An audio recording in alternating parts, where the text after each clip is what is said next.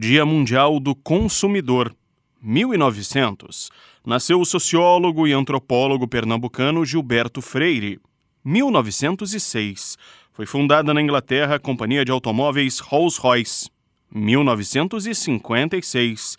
Nasceu o cantor Oswaldo Montenegro. Reunia multidões na década de 70 e 80 com músicas como Bandolins. 1972. O Poderoso Chefão, filme dirigido por Francis Ford Coppola, entrou em cartaz nos Estados Unidos. É um clássico até hoje. Até 1995, as posses de cargos públicos eram realizadas no dia 15 de março.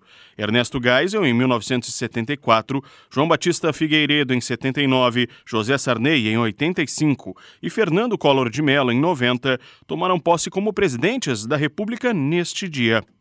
1998. Morreu aos 55 anos o cantor e compositor Tim Maia.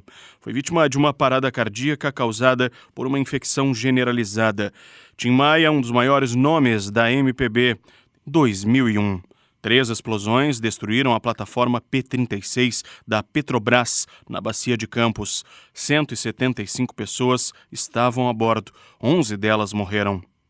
2006, a ministra Ellen Grace foi eleita presidente do Supremo Tribunal Federal, tornando-se a primeira mulher a presidir a mais alta corte de justiça do país. 2020. Morreu Afonso Arinos de Melo Franco, diplomata, escritor e político brasileiro. Com a edição de Vicente Nolasco, falou Ramon Nunes.